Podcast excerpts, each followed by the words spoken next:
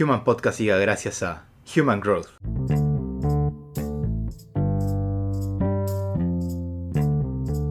Bienvenidos a Human Podcast. Hoy nos acompañan Luciano Canela y Diego Rodríguez, ambos egresados de la Escuela de Coaching Antropológico de Human Growth. Y con nosotros también está Gilda Ball, coordinadora de la misma escuela. Así que bueno, bienvenidos a todos y muchas gracias por participar de este episodio. Gracias, gracias por la invitación, Renzo. Yo quisiera que conversemos sobre el coaching. Para mí es muy bonito tenerlos ustedes, que son parte de la promoción que acaba de egresar. Y me surge la primera gran pregunta. ¿Cómo ustedes en la nueva normalidad deciden ser coaches o qué valor le dieron al coaching? A ver, la verdad es que en lo personal, el proceso del coaching a mi vida llegó desde la, la enseñanza de que, ok, tuve que vivir con una discapacidad que me tocó comenzar a avanzar y desarrollarme de una u otra manera, porque no había vuelta atrás y el dueño del destino de uno es uno mismo. Entonces comencé a querer aprender del tema y cuando ya pude tener un estudio de programación neurolingüística, hice una licenciatura, una maestría, también un coaching. Entonces, dentro de todo esto, en primer lugar lo fui aplicando en mi vida y de ahí se fueron dando cosas que comencé a ayudar a mucha gente con esto. Entonces, me gustó mucho este tema de ir acompañando a cada quien a que puedan encontrarse ellos mismos, porque realmente las soluciones y las respuestas a la vida de cada uno está dentro nuestro. Y cuando pude comprender eso, me encantó porque es un proceso de transformación, pero transformación interna, es decir, cada una de las personas que se encuentra en este caso dando coaching o haciendo coaching o todo, siempre somos tocados desde dentro para poder transformarnos. Imagino que también desde tu experiencia has podido justamente en este acompañamiento ayudar a otras personas y me gustaría que me cuentes un poquito también sobre cuáles han sido los desafíos que has tenido y que has podido superar.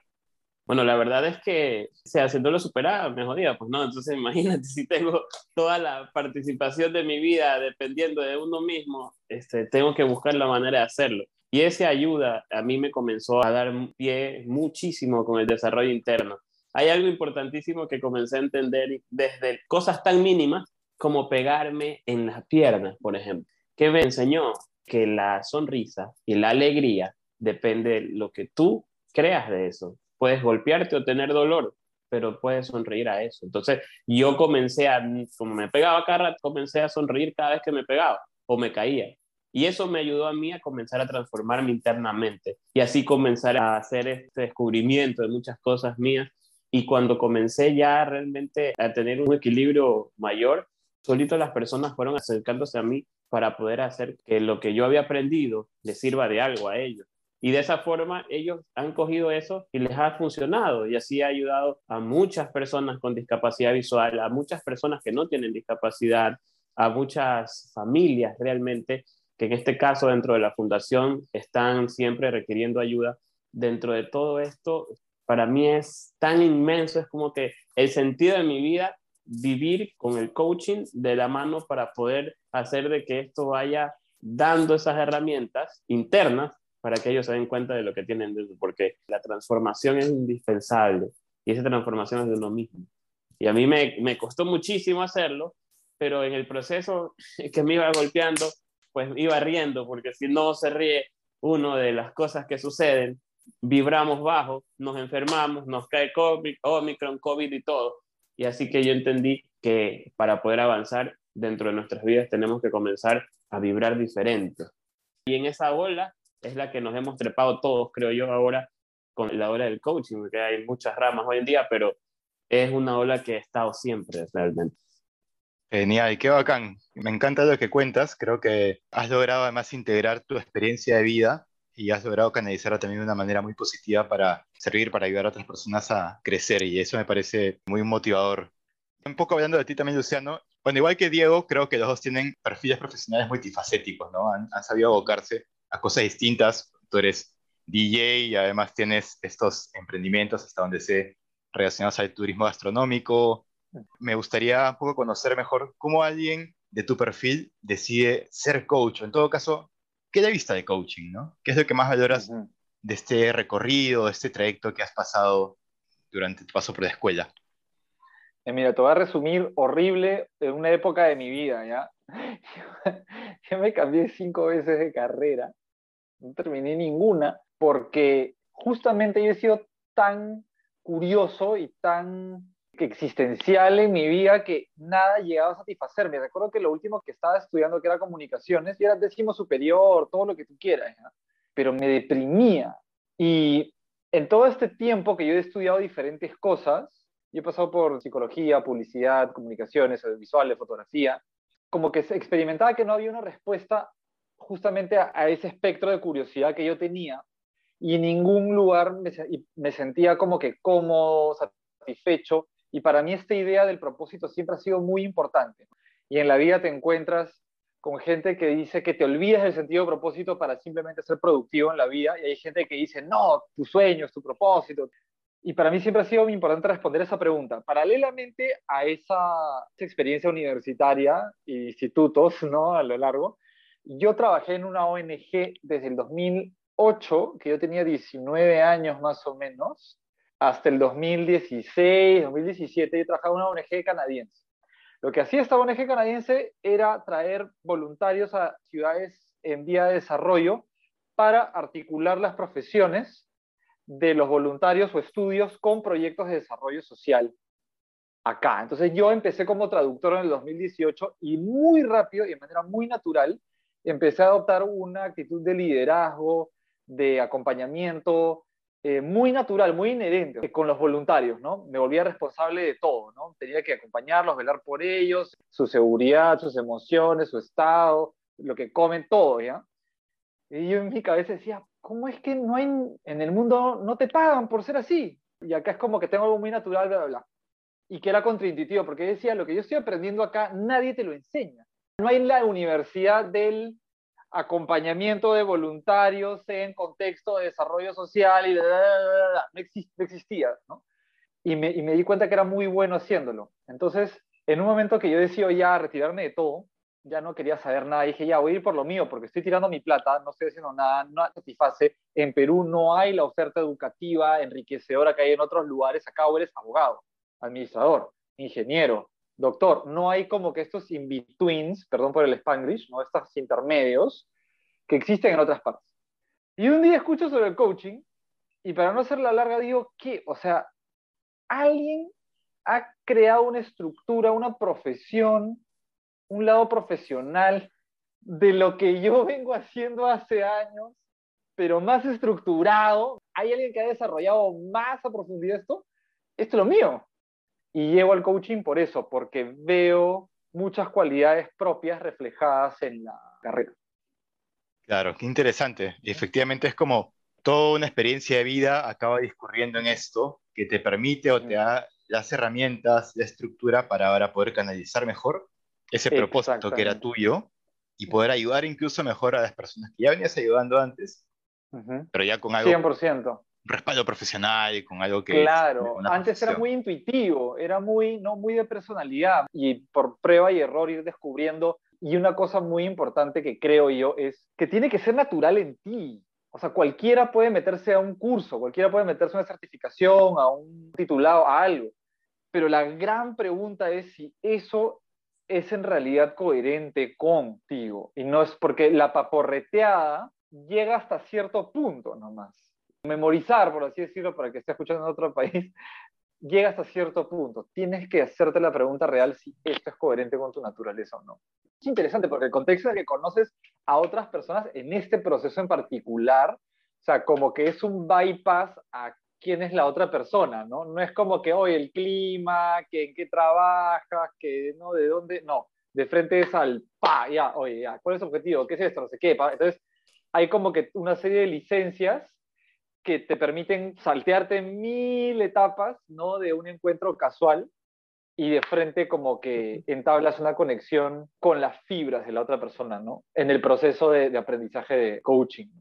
Hay todo tipo de perfiles también interesante, ¿no? A veces uno pensaría que el coach tiene un perfil único, ¿no? Tiene que ser una persona quizás súper introvertida o, ¿cómo decirlo?, con mucha capacidad de entrar en la otra persona, ser muy aleccionadora. Sabe Dios, ¿no? Pero en verdad vemos que en el coaching de gustos y colores, en verdad, hay de, ah. todo, de todo tipo. Exacto. Yo imaginaba que, o sea, antes de conocer toda la disciplina, para mí el coach eran estos motivadores, ¿no? Que se paraban así a decir cosas motivadoras, pero gratuitas y sin fundamento, Entonces para mí era como que, estos coaches, o sea, ¿yo qué voy a hacer coach? Me parecía una cosa así hasta que me daba como que se me erizaban los pelos de la nuca, porque tenía esta visión del charlatán, ¿no? Del que simplemente te motivaba, pero no te daba nada a cambio para realmente hacerlo. Entonces yo siempre era como que, ah, no, el coaching, el coaching, el coaching. Claro. Ahora una pregunta para Gilda, que además de Diego Luciano también ha acompañado a varias personas como coordinadora de la escuela. Y un poco de esta experiencia, Gilda, yo quería saber, ¿qué ventajas competitivas tú crees que el coaching o el formarse como coach antropológico concretamente le ofrece a una persona, tanto a nivel personal como a nivel laboral? Creo que el coaching, como se define como tal, ¿no? Como un arte, el arte de preguntar, creo que nos regala eso, nos regala ese poder cuestionarnos de forma reflexiva para poder ver cuáles son las acciones que queremos tomar, que necesitamos tomar y cuáles son las que no queremos tomar también. A nivel personal, creo que es importante el hecho de que aprendamos a mirarnos a nosotros mismos, ¿no? A observarnos, a reflexionar y a tomar conciencia sobre lo que estamos haciendo y lo que estamos dejando de hacer para lograr nuestros objetivos. Y a nivel laboral creo que nos abre un abanico muy amplio de posibilidades porque al afinar la escucha, que es una de las habilidades y maestrías que necesitamos desarrollar como coaches, aprendemos a escuchar de una forma diferente dejamos de lado un poco las interpretaciones que nosotros solemos tener y que estamos acostumbrados a realizar cuando escuchamos a alguien. Es como que yo te escucho, pero traduzco en mi cabeza y lo interpreto de una forma diferente. Y lo otro es aprendo a escuchar a la gente con la que me rodeo, luego a preguntar también, a empezar a cuestionar a las personas en vez de simplemente asumir respuestas sin haber preguntado. Y desde ahí, pues entonces mejoro mis relaciones interpersonales que también van a influir y van a, van a generar resultados positivos en mi trabajo, con mis equipos de trabajo, con mis clientes, con mis proveedores, con mis partners de trabajo y también me abre una posibilidad de clarificar objetivos, de clarificar metas, clarificar pasos para lograr estas metas, ponerme y establecerme tiempos. Y algo que también es, es muy rico, que es poder ser tu, tu propio jefe, ¿no? Emprender de repente un espacio también nuevo que puede ir en paralelo quizás en algunos espacios con tu trabajo, de poder tener esta alternativa laboral de ofrecerte tú como un coach profesional para ayudar a otras personas en paralelo a lo que tú hagas, al trabajo que tú tengas, al negocio en el cual tú te desenvuelves, puedes también en tus ratos libres establecer ciertas citas para poder tener sesiones de coaching y ayudar a otras personas y esto también es como, oye, qué rico, porque trabajo en dos cosas, ¿no? Entonces, eh, por ahí vas creciendo tú también a nivel personal. Creces a nivel personal, ayudas a otras personas a crecer este, también a nivel personal y creo que esto va a ir creciendo cada vez más en el Perú y en el mundo en general, ¿no? En Europa y en Estados Unidos, muchas empresas contratan a los coaches para que trabajen de la mano de sus ejecutivos. Se ha comprobado la productividad que esto tiene, cómo repercute de forma positiva en las empresas. Entonces, esto es algo que en realidad cada vez está creciendo más en el Perú y en los diferentes países del mundo. Eso es interesante lo que dice Gila, ¿no? Como en verdad el coaching, como que hay mucho prejuicio en un comienzo, pero ahora la curva, de, no solo de aceptación, sino de, de integración y hasta admiración, está creciendo muchísimo, muchísimo, muchísimo. Entonces hay un nivel de conciencia bastante interesante en torno al coaching y que mucha de la gente que ha llegado a mí me dice lo mismo, que es, ya traté de todo, hice de todo y no me ha funcionado.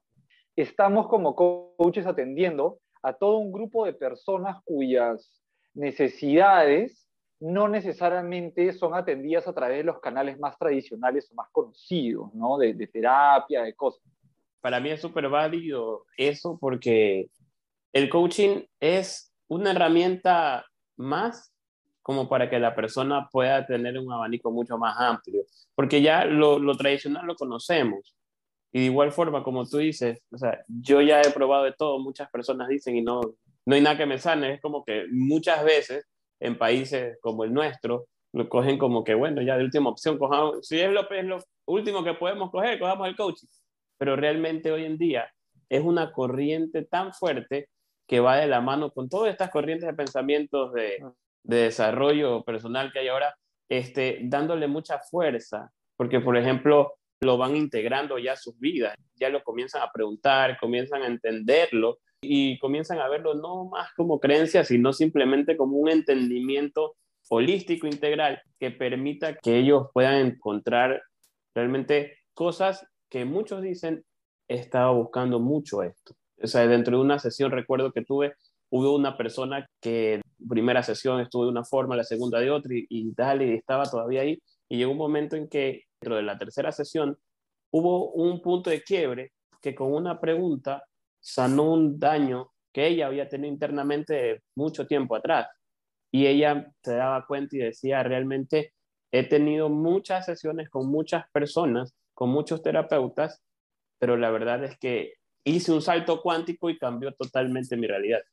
Claro, y el poder de una sola pregunta puede cambiarte la forma de ver las cosas, puede movilizarte, puede, creo que sobre todo ayudarte a que tú mismo descubras algo. Creo que eso es bonito de coaching también. El coaching, en lugar de ofrecer respuestas, hace que la persona a la que ayudas, el coachee, se responde a la pregunta por sí mismo. O sea, te interpelas, pero el protagonismo es del coachee. Tú como coach acompañas. Y bueno, creo que otra diferencia valiosa es que nosotros ayudamos a lograr objetivos. estamos muy orientados a que las personas eh, tengan una agenda muy clara de qué quieren lograr, en qué quieren crecer y que sean ellos mismos los que dirigen su agenda de crecimiento personal. Creo que responde mucho además a toda esta tendencia de nueva normalidad de preocuparse más por el cuidado personal, por el crecimiento, ¿no? Creo que eso es algo que ha cambiado mucho con la pandemia. Nos hemos dado cuenta que realmente tenemos que cuidarnos, tenemos que priorizarnos a nosotros como personas, no solamente como profesionales, sino como personas de forma integral. Y eso implica también crecer y dedicar tiempo para uno mismo. Eso que dices sobre acompañar al cliente, ¿no? que el otro es el que define esos objetivos. Me acuerdo que mi primera experiencia con un coach, yo llego porque yo estaba por retirarme de lo último que estaba estudiando, ¿ya? que era comunicaciones, y yo le pregunto a, a una de mis profesoras, y yo le digo como que, oye, en verdad, yo ya no sé qué hacer, no sé qué hacer para desarrollar las herramientas necesarias para terminar esto. Y era que en verdad no lo estaba terminando porque yo estaba deprimido, salí de mi cama a las 4 de la tarde, siendo un décimo, como te digo, un décimo superior, lo que tú quieras, pero no encontraba sentido lo que estaba haciendo y me recomienda a cierta persona, que yo no sabía que era un coach, yo pensaba que era un psicólogo más. Y en una sesión, más allá de preguntas poderosas, y yo siempre lo describo de esta manera, es que fue la primera persona con la que me cruzo que en lugar de trabajar para que yo funcione como el resto, para que yo me adapte al estándar, a la normalidad, como que a través ya sea de medicamentos o terapia, lo que sea, fue la primera persona que entró en mi caudal. Y desde mi caudal, desde mi cuestión, él me guía. Entonces, por primera vez me sentí escuchado, por primera vez me sentí como que, oye, lo que tú quieres tiene valor.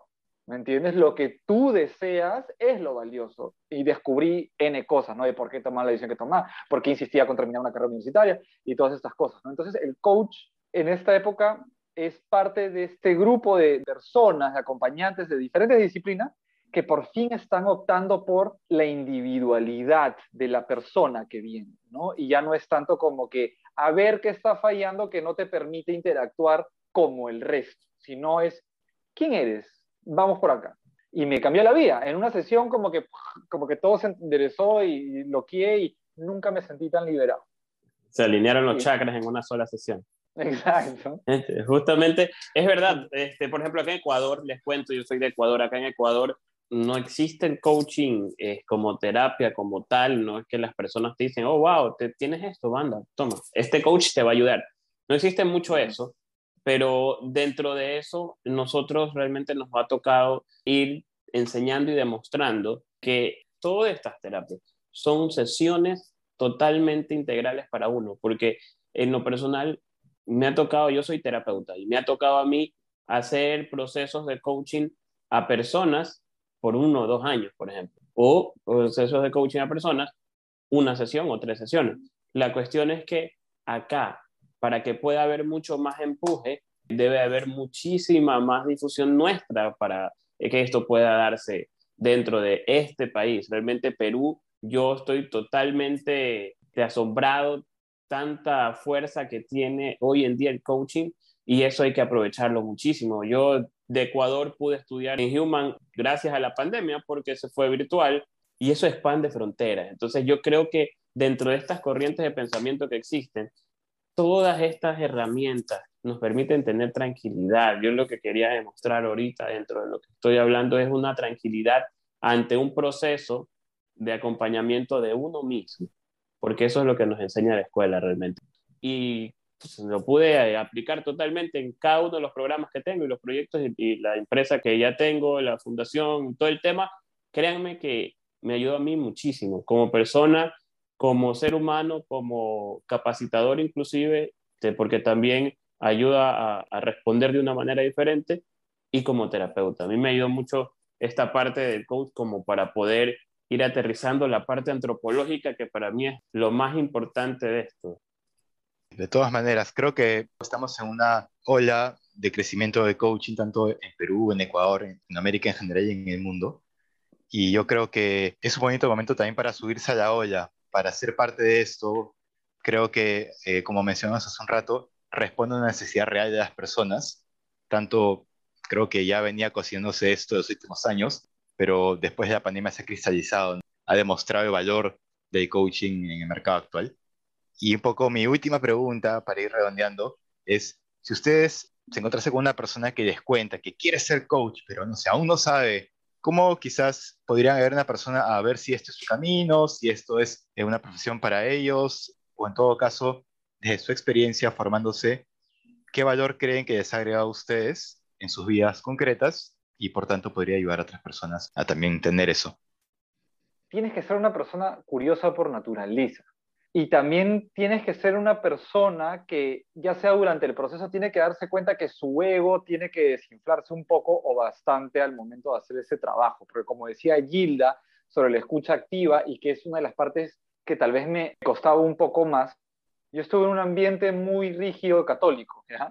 Entonces me convertí en un momento eh, en la clase de persona que simplemente abría la boca para responder, o sea, no escuchaba mucho, sino quería demostrar que estaba en lo correcto constantemente. Entonces, el ser una persona abierta a que lo que tú piensas, lo que tú interpretas, lo que tú valoras, no necesariamente, y lo más probable es que no sea lo mismo para la persona que tienes al frente, tienes que desinflar un montón de estas cosas, porque si no te va a generar mucho ruido, no vas a poder estar ahí abierto para la persona, la apertura es importantísima.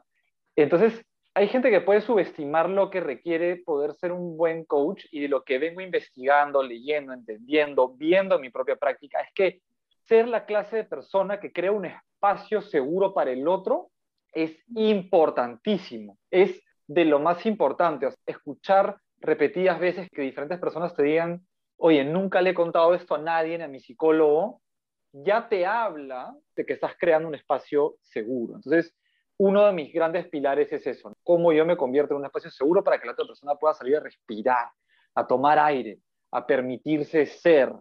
El buen coaching es una mezcla de una buena técnica, un buen aprendizaje de la estructura, de cómo se lleva a cabo, por qué y de dónde viene todo esto, pero con ciertos atributos de personalidad. Ahora, no creo que todos deberían tener los mismos atributos porque también los ámbitos del coaching son enormes. Y la maravilla es que tú puedes traer tu propia historia en el coaching, tu propio bagaje, tu propia cultura, tu propio, hasta lo que sea que hayas venido haciendo con tu vida. Pero sí creo que hay características que tienen que ser inherentes que te permiten crear un espacio para los demás. Entonces, si consideras que los tienes, síguelos desarrollando. Si consideras que no los tienes aún, porque tienes que estar muy atento a cómo también la gente actúa a tu alrededor, empieza a desarrollarlos y ver qué te obstaculiza para hacer este espacio para los demás. Y te tiene que nacer eso. Más que todo eso, ¿no? Ver cómo te van haciendo el querer estar mejor y ser mejor y servir de mejor manera. Yo en lo personal, es decir, yo veo muchísimo, por ejemplo, la gestión que se tiene dentro de las escuelas. Yo veo muchísimo que eso está muy marcado en la educación. Pero esto es un tipo de educación en la cual nosotros creamos nuestra propia estructura en base a lo que existe. Para mí, el coaching es lo que tú eres ante los demás, la parte del desarrollo, cómo tú puedes comenzar a limpiar tu vida personal, profesional, tu ser, cómo puedes transmitir, cómo puedes generar paz, generar confianza, generar esa escucha activa y vas a poder transmitir desde tu experiencia hacia lo que la otra persona puede necesitar, porque nosotros damos un acompañamiento. al momento de transmitir, si la otra persona no se siente segura, no te va a responder como esa misma persona necesita. Haciendo coaching, tienes una puerta mucho más abierta. Realmente es muy valiosa, es valiosísima. Ustedes no saben cómo una persona con discapacidad visual puede salir adelante o no, solamente con tres preguntas, que es lo que yo doy acá en Ecuador. Con tres preguntas que se hacen en una entrevista, las personas con discapacidad visual comienzan a querer salir de donde están. Son huecos muy profundos, porque ahí realmente entiende que todo depende de nosotros. Y si personas que realmente no tienen ningún conocimiento de esto les ayuda, como tú, que ya estás conociendo esta herramienta, como tú, que estás entendiendo que de pronto esto te puede servir, puedes pensar que no te va a ayudar. De ley ayuda. Por eso yo siempre estoy pro al coaching y como todos nosotros necesitamos crecer, creo que todos nosotros necesitamos desarrollarnos, necesitamos entender nuestra vida. El coaching es tuyo, el coaching es tu desarrollo, el coaching es lo que tú necesitas.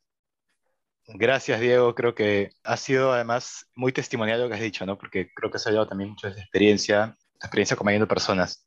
Y quisiera ver si Gilda eh, quisiera compartirnos una reflexión final como para cerrar Creo que el coaching es una herramienta que nos regala muchísimas oportunidades.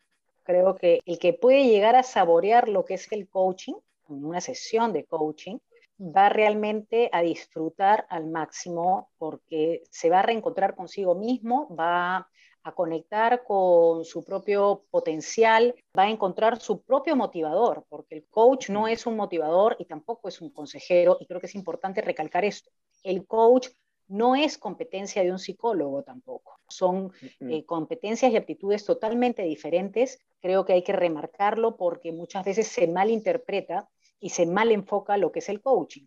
Entonces, desde ahí podemos decir que es reencontrarnos con nosotros mismos para dedicarnos un tiempo para poder mirarnos, observarnos, reflexionar, tomar nuestras propias decisiones desde nuestra libertad y hacernos responsables de ellas, tomar conciencia de nuestras acciones y de nuestros tiempos para poder lograr los objetivos que deseamos.